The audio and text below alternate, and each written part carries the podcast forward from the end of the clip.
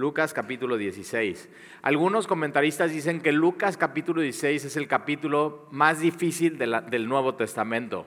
hay una parábola, que es la que vamos a ver hoy, que es de la parábola del mayordomo infiel, que de pronto la lees y puedes como que tropezar con ella y como que no entender qué es lo que realmente nos quiere decir Jesús con esta parábola.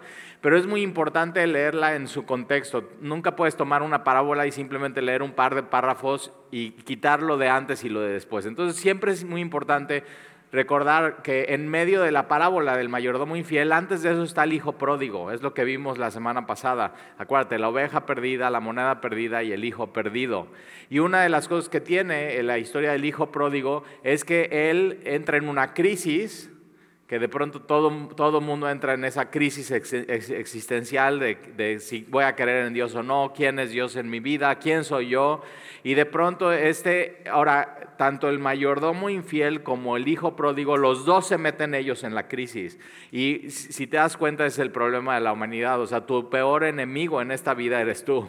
Cuando sabes qué hacer y no lo haces. O sea, un, ejemplo que de pronto todos nos ha pasado si, si, manejas, es que te dicen lo más peligroso es manejar y textear, o sea, usar WhatsApp o, y entonces ahí vas manejando y de pronto eh, y siempre tú mismo racionalizas tu tontería en la vida.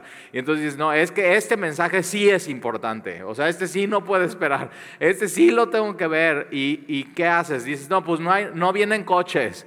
Eh, voy lento, ya me sé de memoria este carril, así como si, como si no pudiera salir un perro o algo en medio de la cárcel. Y, entonces vas y texteas y dices, no, no, no, no, no, no debí de haber hecho eso y así, hasta que no te das un susto y estás texteando y de pronto un coche se te cruza y eh, dices, estuve a punto de chocar y dices, ay, nanita, o sea que mejor ya no lo voy a hacer. ¿Y qué pasa? A los tres meses te quita el susto y lo vuelves a hacer.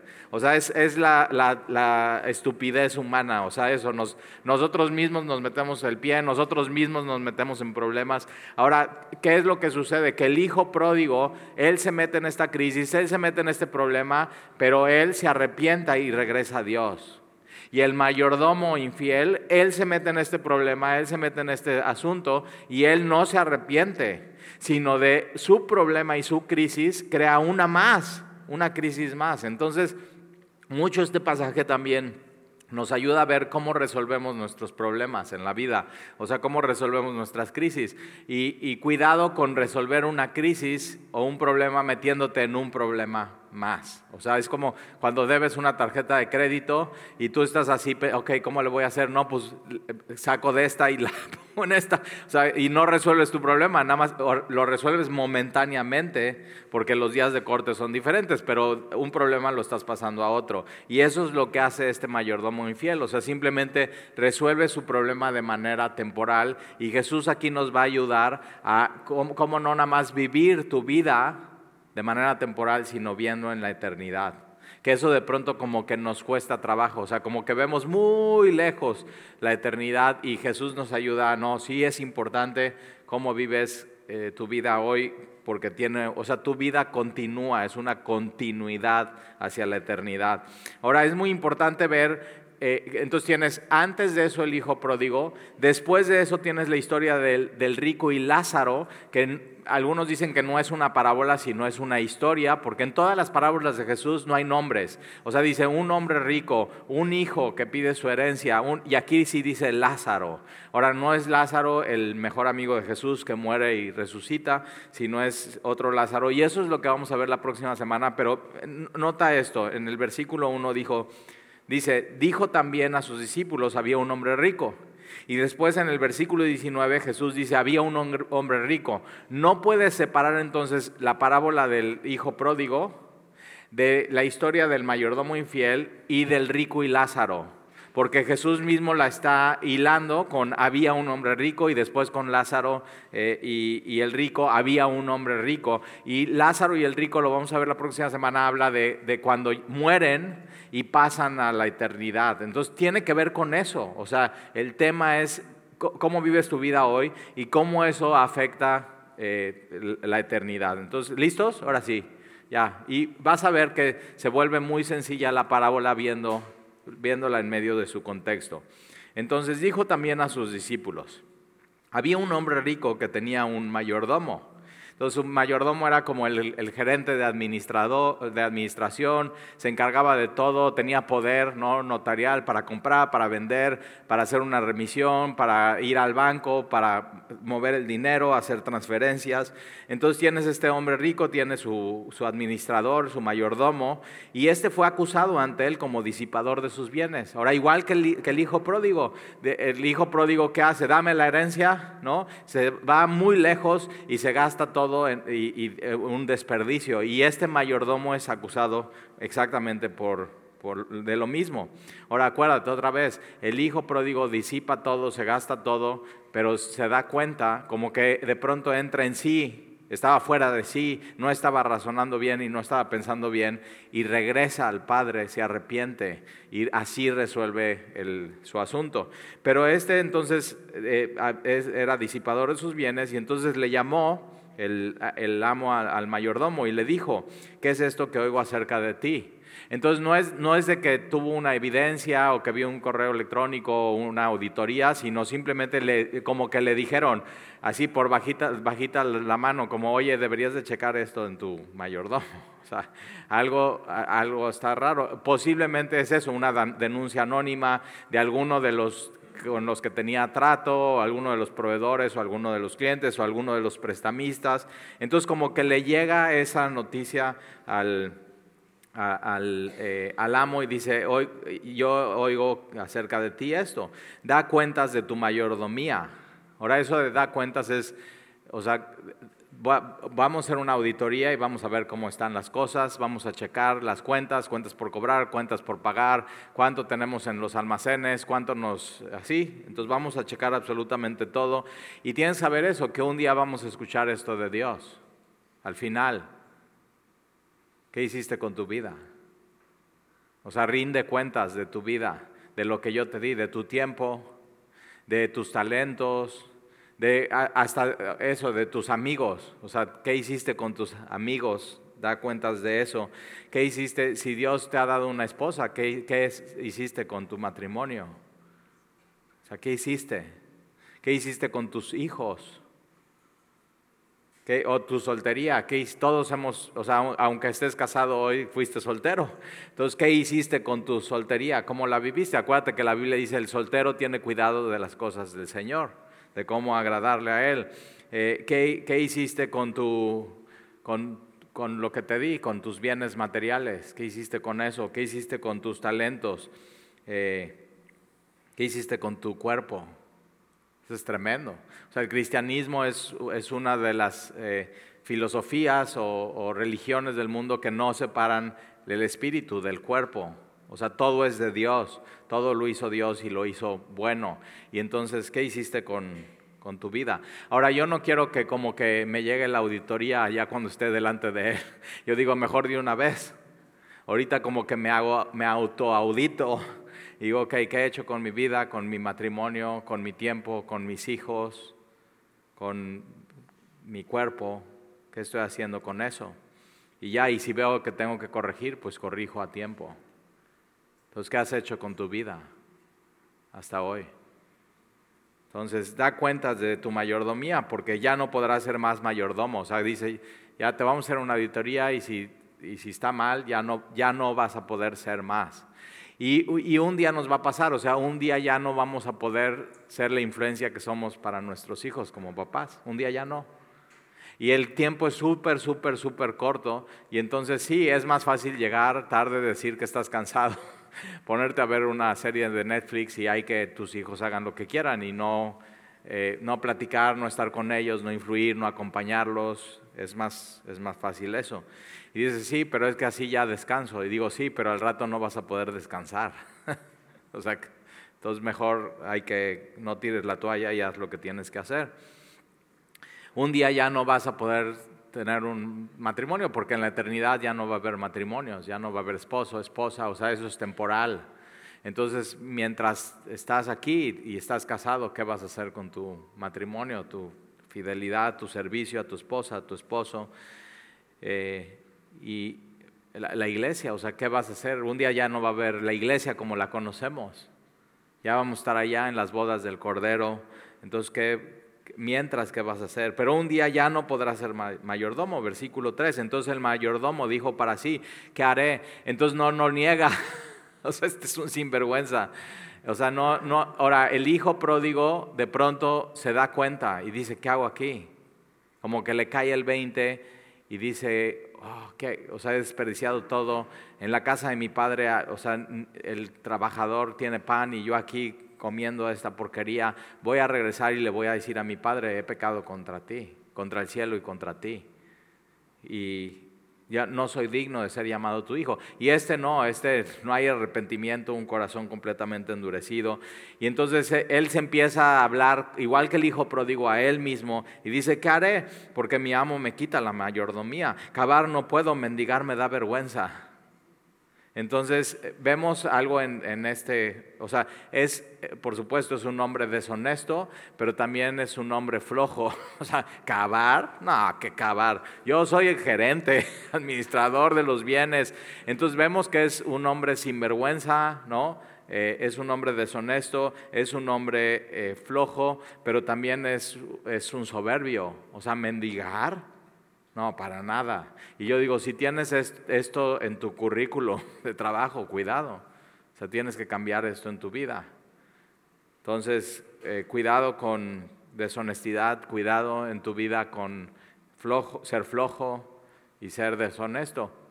El otro día estaba platicando con un amigo de, de pronto en México cuando épocas que no hay mucho trabajo, no hay trabajo, y, teníamos un amigo que no conseguía trabajo, no conseguía trabajo, y de pronto le ofrecieron algo, y pues tómalo, o sea, ¿qué estás esperando? Y dice, no, pues es que lo que me pagan es, me, o sea, lo que me pagan me lo gastaría en el trayecto de ida, en el trayecto de regreso y en mi torta. Entonces, ¿para qué voy? O sea, si, si nada más es, o sea, lo que gano lo voy a gastar. Y mi amigo muy sabio dice, bueno, es que vas porque ese es tu salario inicial. Y, les compruebas estando ahí que no eres flojo, que eres honesto y que no eres soberbio. Y yo digo, órale, sí, porque, o sea, y entonces en un trabajo eso es muy importante. Empieza, o sea, simplemente empieza y demuéstrales quién eres con tus hechos y hazte tan indispensable que cuando llegue el aumento de año en enero digan, ah, no, este que no se nos vaya, aumentale y ya, entonces así, palomita, eso, hazte indispensable, o sea, que digan, oye, este cuate no lo podemos dejar ir, ves su honestidad, ves su compromiso, ves su actitud, eh, y ah, está haciendo algo que no le toca. Y este cuate dice, no, yo hacer eso, no, para nada, ¿no? Entonces, cuidado con eso en tu, en tu vida. Versículo 4, ya sé lo que haré, o sea, me encanta este cuate, ya sé entonces, eh, como que es muy, muy vivaz, como, ah, no, ya se me ocurre, está pensando, está hablándose solo, ya sé lo que haré para que cuando se me quite la mayordomía me reciban en sus casas. Entonces, la preocupación de este cuate es, cuando me corran, ¿a dónde me voy a ir a vivir? Esa es toda su preocupación. Ahora, eh, es, es una preocupación que está buscando él una solución momentánea. O sea, ¿qué voy a hacer cuando me corran? Porque un mayordomo vivía en la casa de su amo, o sea, el amo se ocupaba de todos sus gastos, de todas sus necesidades y él nada más tenía que hacer lo que le tocaba hacer.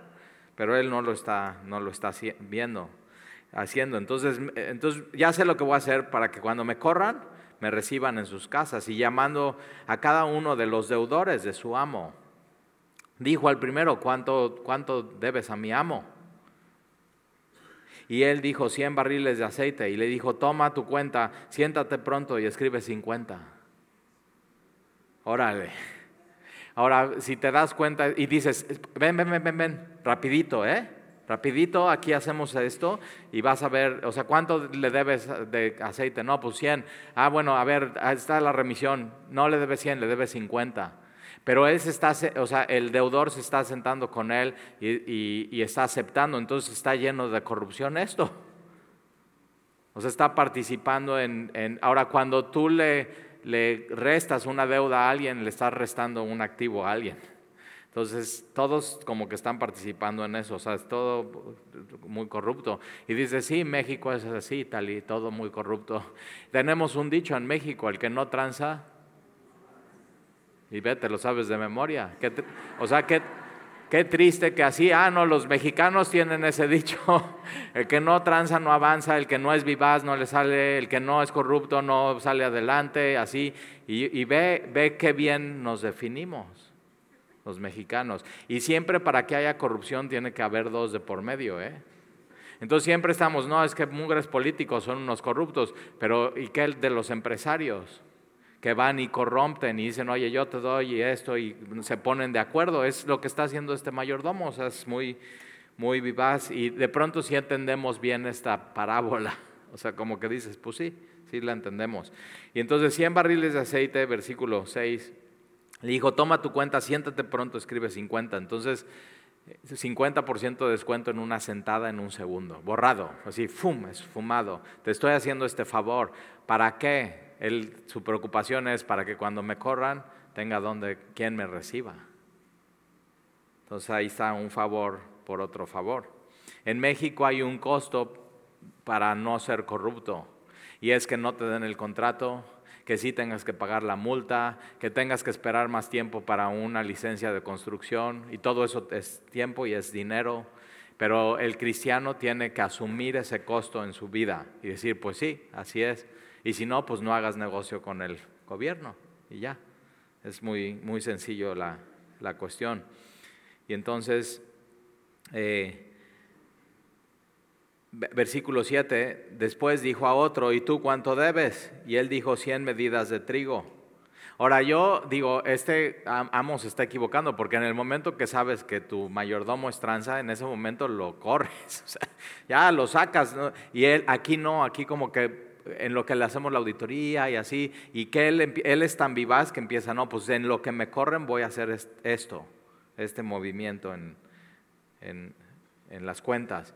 Y entonces dijo a otro, ¿y tú cuánto debes? Y él dijo, 100 medidas de trigo. Él dijo, toma tu cuenta y escribe 80, o sea, 20% de descuento en una sentada. Es como, o sea, si, si ahorita estábamos platicando que este, llega un muchacho amigo de nosotros aquí bien flaco y le dice, oye, ¿cuál es tu dieta? Y dice, las deudas. Y, sí, o sea, ¿cuál? Ya, Coppel, Electra, todo eso. Y entonces eh, eh, es como si llega Coppel y te dice, oye, del refrigerador que me compraste hace 10 años y que todavía debes 30.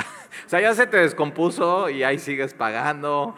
Este, ¿Qué debes tanto? Sí, ok, ¿qué pasa si te borramos 50% ahorita? Y tú dirías, oye, ¿y eso no es tranza? tiene truco. O sea, cuando dices eso es demasiado bueno, pues es tranza. Es, pero como que tratas de acomodarlo y racionalizarlo. Y es que si no lo hago yo, lo va a hacer mi vecino. o sea, así.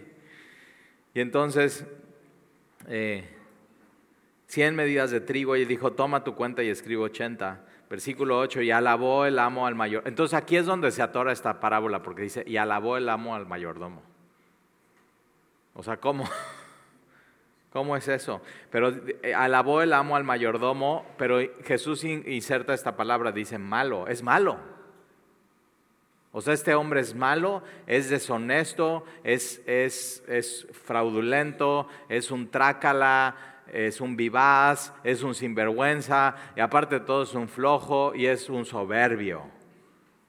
Eso es.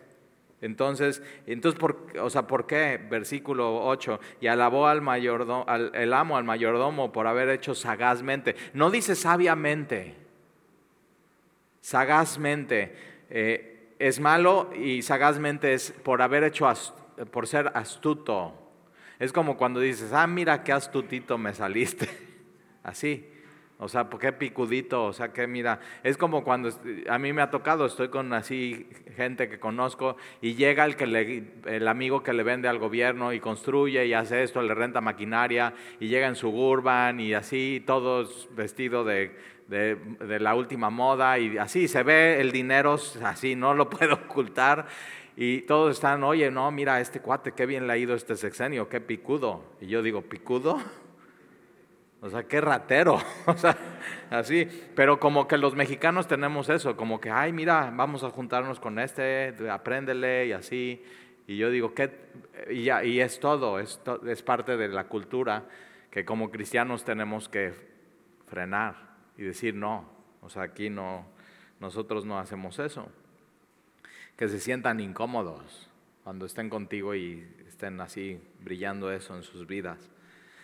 Y, pero, pero entonces el, el amo alaba al, al, mayordomo malo por haber hecho sagazmente, es astuto, acuérdate quién es astuto, es Satanás, es astuto, no es sabio, no es inteligente, astuto. Y, y, entonces lo alaba por haber hecho sagazmente, porque los hijos de este siglo, los hijos de este cosmos, de este mundo sin Dios, eso es, que no consideran a Dios, son más sagaces, más picudos, más movidos, más el que no tranza no avanza, con el trato con los demás y cómo se mueven. O sea, él, él dice, no, ya me van a correr, tengo que hacer esto y es ahorita rápido y hago estas cositas para que entonces cuando me corran me puedan recibir en, en sus casas. Ahora, fíjate, ¿eh? digo, sí te puedes que te reciban, pero no te van a contratar nunca a ti. O sea, este hombre, no, para él no vale nada su reputación. O sea, nada, simplemente no, no tiene valor. Eh, entonces alabó el mayordomo malo por haber hecho sagazmente, porque los hijos de este siglo son más sagaces en el trato con sus semejantes que los hijos de luz. Los hijos de luz somos nosotros, los creyentes. Y digo, sí, bueno, pues sí, sí, cierto. O sea, nosotros no estamos así, no, pues a ver, muévele aquí, trans aquí, invítalo a comer, llévatelo al table, haz esto. O sea, no, eh, como el mundo, así. No estamos buscando eso, estamos diciendo, Señor, tú provéeme, ayúdame, quiero hacer las cosas bien en mi vida, así, aunque no me vaya tan bien como, como a ellos. Eh, y, sí, o sea, es una, es una realidad. Versículo 9, y yo os digo. Entonces Jesús usa este ejemplo de este hombre, flojo, truculento, vivaz, o sea, usa, sus, usa su influencia, usa su posición, usa que puede así cambiar el sistema para, para sus fines. Pero ojo, ¿eh? solamente está resolviendo lo temporal. ¿Por, ¿Por, qué? Porque el que dice, oye, 100 de, de, aceite, ahorita nada más 50, pero me, oye, pero te acuerdas cuando me corran, te acuerdas de mí, me recibes en tu casa. Bueno, o sea, el, su saldo se le va a acabar. Va a llegar un momento donde ya, oye, no, pues ya me costaste más de lo que me borraste de la cuenta y ya, y, el arrimado se incomoda, o sea, pesta en una casa. Y, entonces va a tener que decirle, oye, ¿sabes qué? Fíjate que mi suegra llega este fin de semana y ya te tienes que ir. Entonces está resolviendo su problema y, y ahí te va, está resolviendo un problema que él creó con otro problema. Un fraude con, otra, con otro con otro fraude en su vida. Y entonces, eh, versículo 9, yo os digo, ganad amigos por medio de las riquezas injustas. Aquí las riquezas injustas se traduce como las riquezas materiales o las riquezas de este mundo. No es que sean de trance, sino, ok, nosotros como hijos de luz tenemos que usar nuestros recursos lo que tenemos a nuestra disposición, lo que Dios ha puesto en nuestras manos, nuestro tiempo, nuestro dinero, nuestros amigos, nuestra influencia, todo para qué? Para el reino de los cielos. Él lo está usando para Él de momentáneo, pero nosotros lo tenemos que usar todo para qué? Para hacer tesoros en el cielo. Entonces, eh, gana amigos por medio de las riquezas injustas, para que cuando estas falten, esta palabra es clave aquí, falten ese, la palabra eclipse para nosotros. Entonces, cuando llegue a tu vida el eclipse, y, un eclipse es decir, estás a mediodía y de pronto todo se oscurece. Y dices, órale, no tenía contemplado esto, no, o sea, eso es, es algo diferente que pasa de un momento a otro, pero es momentáneo. Y todos tenemos eso en nuestra vida, de pronto una crisis, una situación, algo que no esperábamos, todo se torna de otro color, pero pasa. Y entonces el, el otra vez, el mayordomo infiel se mete él mismo en este problema, en una crisis, pero la resuelve mal. Entonces nosotros cómo tenemos que resolver las cosas. Y es eso, el hijo pródigo. Si me metí en un problema y en una crisis, la reconozco, la, me hago responsable de ella y voy con Dios. Y digo, Señor, perdóname y ayúdame. No sigo creando una crisis más y una crisis más y una crisis más en mi vida. Eso es arrepentimiento ya hasta aquí llegó y, no más, y no vuelvo a hacer eso que, hice en mi vida. Y entonces, eh, Yo os digo, ganad amigos por medio de las riquezas injustas, para que cuando éstas falten o reciban en las moradas, ahí está, estas eternas. Entonces él está preocupado, si me corren, que alguien me reciba en su casa, en su, en su, en su eh, la palabra es tabernáculo, en su tienda de campaña. Y Jesús dice, no, ustedes tienen que ser así, sagaces, inteligentes, sabios, movidos, pero con las cosas del reino de los cielos. Entonces usa tus amistades, usa hasta tus hobbies. Ahorita estábamos platicando en la mañana de que no, pues unos que fútbol y que no sé qué, pero no, ya no estás en edad de jugar fútbol porque te, te, pegan aquí, te sale un moretón y la rodilla y una llegada y no sé qué y dicen y dice uno, pues entonces empieza a jugar pádel. Y pádel ya sabes, muy fifi y así todo, pero es eso, quien juega pádel y quien juega fútbol, o sea, tus amigos, tus hobbies, tienes una influencia, estás ahí, estás por mucho tiempo, no es individual y entonces ahí mismo puedes influirles y usar tus hobbies y tu tiempo y todo para qué? Para el reino de los cielos, para que, para que escuchen hablar de Dios. O sea, que seas tan diferente que digan, oye, no, pues sí lo invitamos, o de plano te digan, no, pues ya no lo invitamos a este. O sea, cualquiera de las dos es, buena noticia. Y entonces eh, tiene que ver esto con moradas eternas, para que te reciban en las moradas eternas. Entonces, donde tú tienes influencia, donde tú tienes un talento, donde, en una empresa, entonces ahí eh, influye con el reino de los cielos. ¿Para qué? Para que cuando llegues a la eternidad, ellos te reciban. ¿Sabe qué bonito? Y tiene que ver con eso, con el tabernáculo. Este, este es nuestro tabernáculo. Así dice la Biblia. Y entonces nuestro cuerpo es un tabernáculo, es como una tienda de campaña.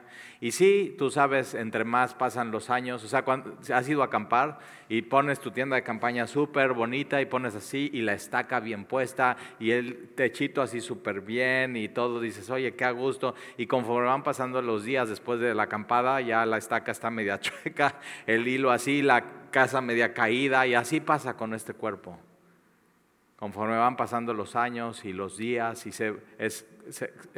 vivimos en un mundo caído, hay corrupción, el pecado afecta, pero tenemos una morada y Jesús dice, en la casa de mi Padre muchas moradas hay.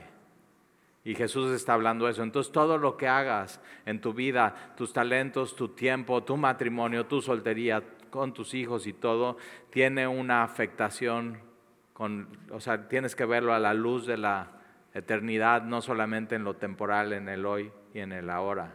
A veces tiene que ver con hacer tesoros en el cielo, ser buen mayordomo de lo que Dios ha puesto en tu vida. Entonces, en todos los aspectos, en tu empresa, en tus proyectos, con tu familia, con tu tiempo. Y entonces, moradas eternas. Eh, versículo 9, versículo 10. El que es fiel en lo muy poco, muy poco, ahí está el que es fiel en lo muy, muy, muy, muy poco, también lo más es fiel.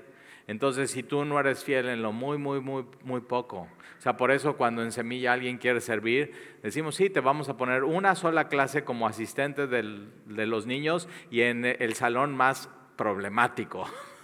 Ahí donde más gritan, donde muerden, donde todo. ¿Por qué? Porque si llegas a tiempo y eres fiel y leíste tu clase, aunque no vayas a dar clase, pero te decimos, lee tu clase, y, entonces si eres fiel en eso, vas a ser fiel en lo más. Entonces, por, ejemplo, cuando alguien vemos, no, pues tiene madera para enseñar la Biblia y predicar, okay, vamos a darle un discipulado de Navegantes 1 y si es fiel en lo poco y llega temprano, se, aprende sus versículos igual que los de su clase y todo, entonces, pero si, imagínate, si no, ah, no, ah, yo, navegantes, nada más son 12, yo quiero predicarle a 500. Si no puedes ser fiel en lo poco, no vas a poder ser fiel en lo más. O sea, eso es. Y una de las cosas que vamos a ver en medio de esta parábola, Jesús habla del matrimonio. Yo digo, ¿qué hace Jesús ahí hablando del matrimonio? Porque tiene que ver con esto. Si no eres fiel en tu matrimonio, que es instituido por Dios, algo así tan, tan santo para Él, tan puro, tan de mucho honor, dices, no, no, ah, no importa, vamos a vivir juntos, no nos casemos, así, ah, despreciando lo que Dios instituyó.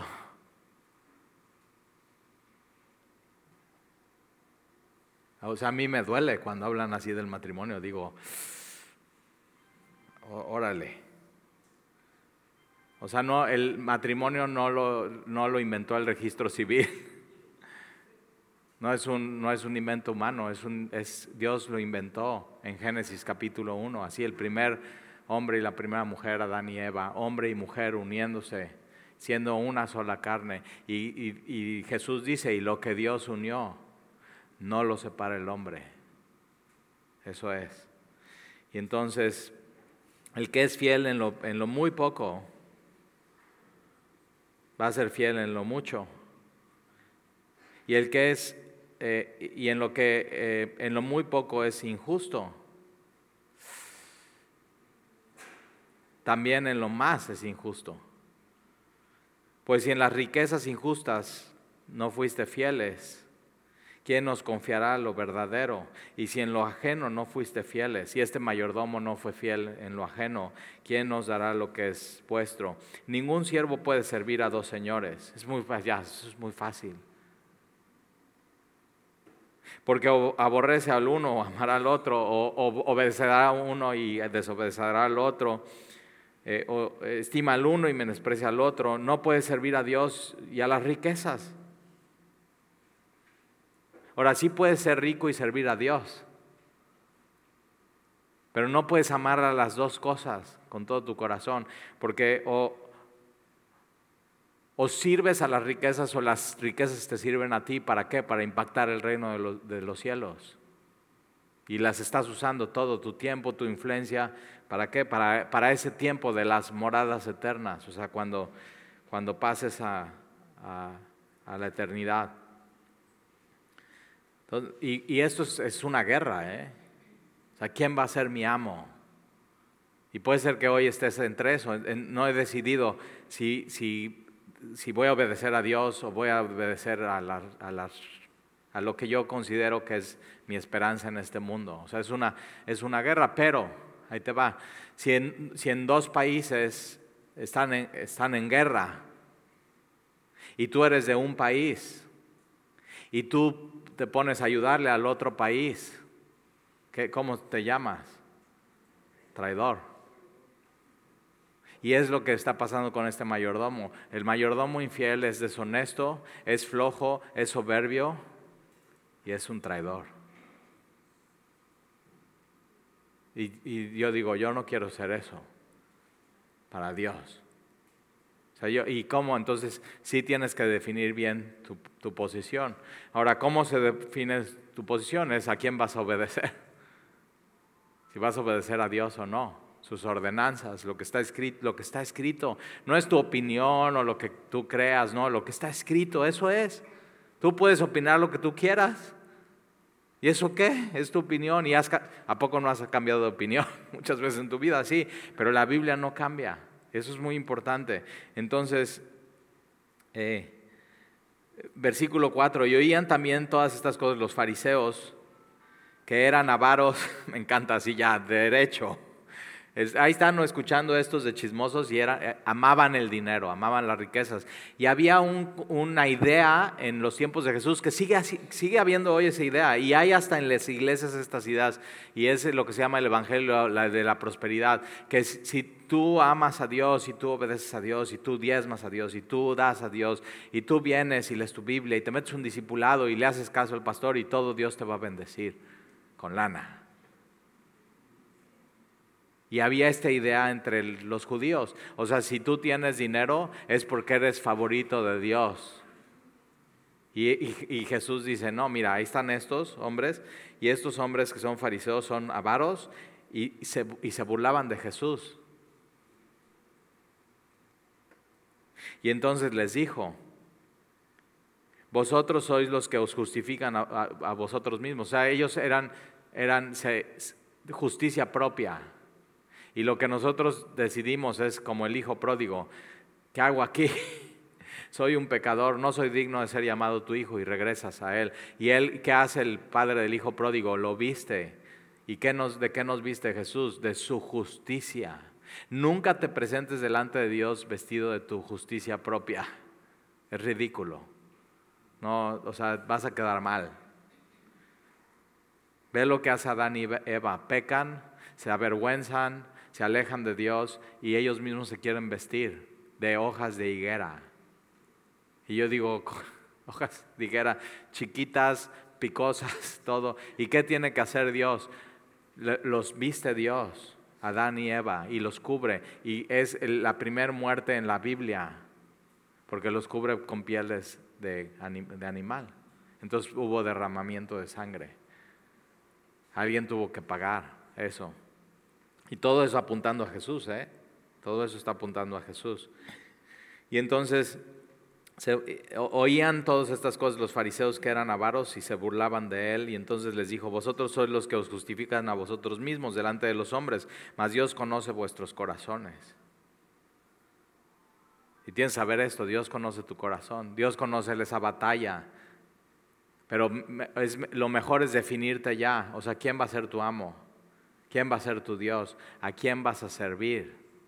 Y ya, y ya con eso dices, pues eso es.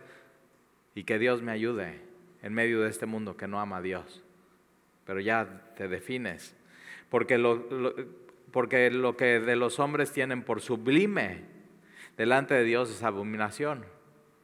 Entonces lo sublime que tiene el mundo que no conoce a Dios, el mundo secular, lo sublime, oh wow, lo que les quita el, así el aliento y todo para Dios.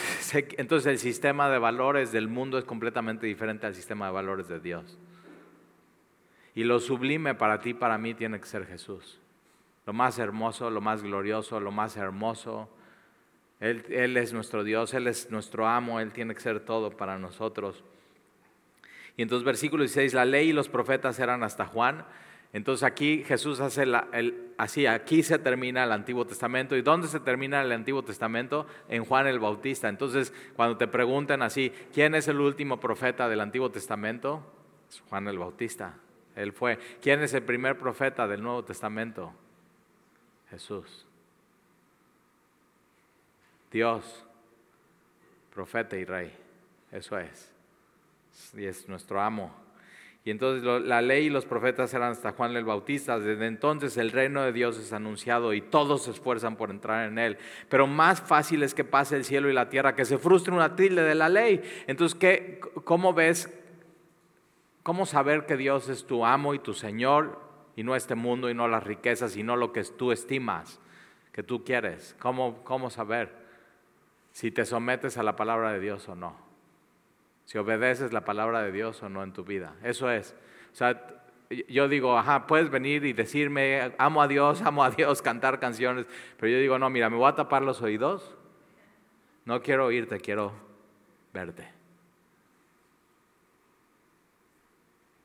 Y entonces Jesús enseña el matrimonio. Esto es tremendo. Entonces, si, vamos a hablar del matrimonio, y de una relación entre un hombre y mujer, y Jesús es tu amo y tu Señor, te tienes que someter a eso. No a tu opinión. No, pues es que yo opino que antes de casarnos tenemos que conocernos, irnos a vivir juntos.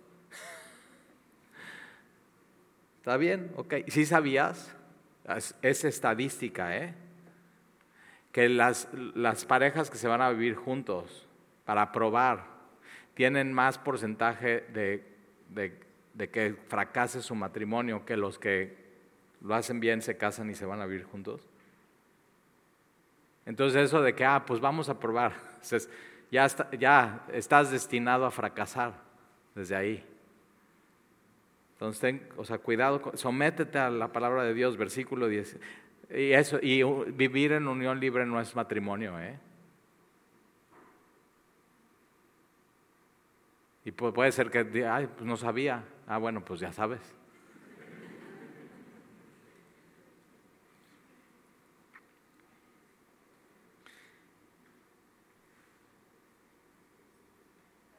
Todo el, que repudia, todo el que se divorcia de su esposa, de su mujer, y se casa con otra, adultera, o se está yendo contra el modelo de Dios, La palabra adulterar es que estás poniendo algo que no va ahí.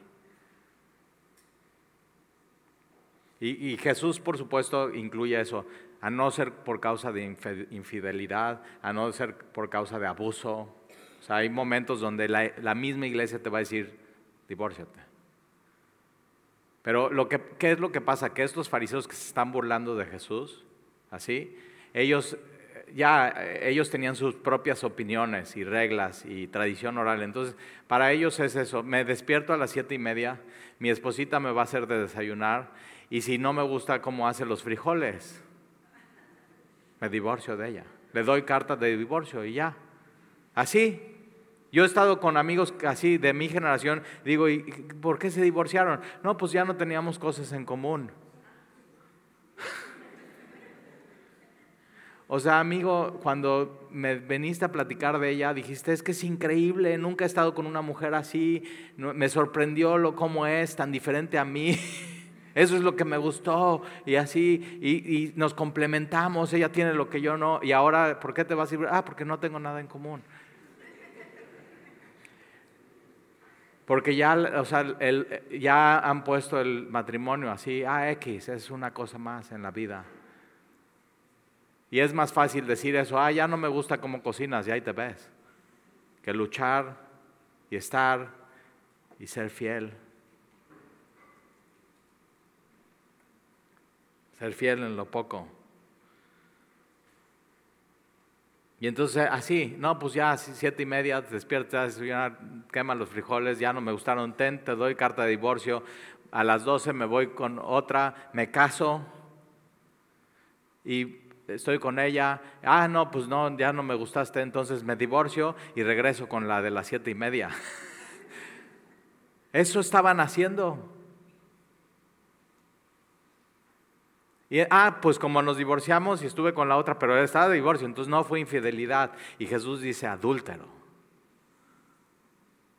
Claro que sí, o sea, estaban moviendo así a su opinión, como hoy, como hoy. No hay una verdad, absoluta, todo es relativo. Y, dice, y Jesús dice, no, quien, quien está conmigo es porque se somete a, mi, a la palabra de Dios. Eso es. Entonces, eh, y el que se casa con la repudiada del marido adultera. Y entonces la próxima semana vamos a ver la historia del rico y Lázaro que mueren los dos y van a la eternidad. ¿Te das cuenta? Esa es la clave. o sea, lo que haces con tu cuerpo, lo que haces con tu matrimonio, lo que haces con tus hijos, lo que haces con tu soltería, lo que haces en la iglesia, todo tiene, o sea, tienes que verlo a la luz de la eternidad. Entonces, lo que hace, el problema y la crisis que tienes hoy ok, cómo lo resuelves influye y tienes que estar viendo a la eternidad. Y si, y si no importa que va, eso en 100 años, ¿qué importa? Entonces usa toda tu vida. Se nos cuesta trabajo.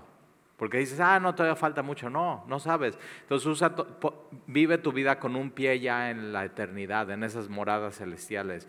Pon tu mirada, o sea, pon tus ojos en lo eterno y empieza a vivir tu vida de esa manera y sé un, buen mayordomo de lo que Dios ha puesto en tu, en tu vida.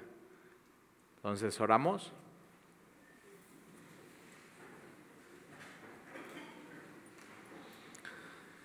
Y Padre, nos acercamos a ti porque necesitamos mucha misericordia, porque hay eclipses y crisis en la vida y y no queremos resolverlas siendo astutos y sagaces, sino sabios e inteligentes, con esa sabiduría que viene de lo alto, que es primeramente pura y benigna y llena de buenos frutos. Y para eso te necesitamos, Señor. Y ayúdanos a definir hoy en nuestras vidas Ayúdanos, Señor, a definir quién es nuestro amo y quién es nuestro Dios y a quién servimos, a quién nos vamos a someter. Y no permita, Señor, que haya flojera, soberbia, deshonestidad y traición hacia ti. Sino queremos ser todo lo contrario, queremos ser hijos de luz, Queremos saber resolver las crisis y los problemas, y más cuando nosotros mismos los causamos. Queremos correr a ti, Señor. Arrepentirnos. Someternos a ti y a tu palabra, a lo que está escrito, no opiniones, sino a lo que dice tu, tu palabra, Señor, a lo que está en tinta y en papel. Eso queremos. Y ayúdanos, Señor, a serte fiel. Porque de eso se trata el reino de los cielos. Ser fiel en lo poco. Señor, ayúdanos a hacer hoy un alto y una auditoría de nuestra vida. Para que no sea muy tarde. Y hoy entonces al darnos cuenta hacer los cambios que tengamos que hacer. Pero sobre todo correr a la cruz, correr a ti, correr al perdón. Señor, ¿quién está aquí que seamos dignos de ser llamados tus hijos, ninguno, pero tú nos das el privilegio de ser llamados tus hijos por Jesús.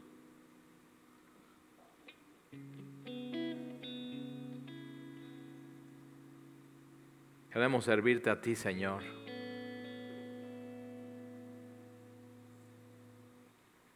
Ayúdanos, ten misericordia de nosotros.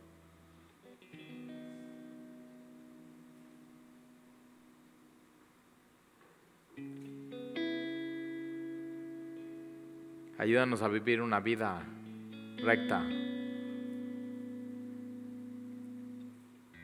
Ayúdanos a ser hijos de luz.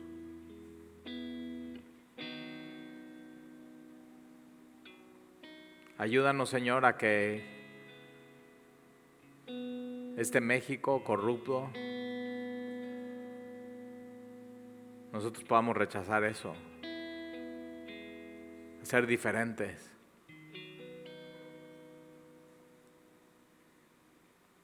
a no resolver los problemas de manera momentánea, sino sabiendo a quién servimos, Señor, y que un día estaremos delante de ti en la eternidad. Te lo pedimos, Señor. Te necesitamos, México te necesita. Y queremos avanzar, pero no en este mundo, sino en tu reino. Entonces, Ayúdanos a usar nuestra vida, nuestro tiempo, nuestros amigos, nuestro cuerpo, nuestros talentos, nuestro matrimonio, nuestra soltería, nuestros hijos, para ti, para tu gloria, Señor. Y te lo pedimos, te lo rogamos, Señor, te lo suplicamos en el nombre de Jesús.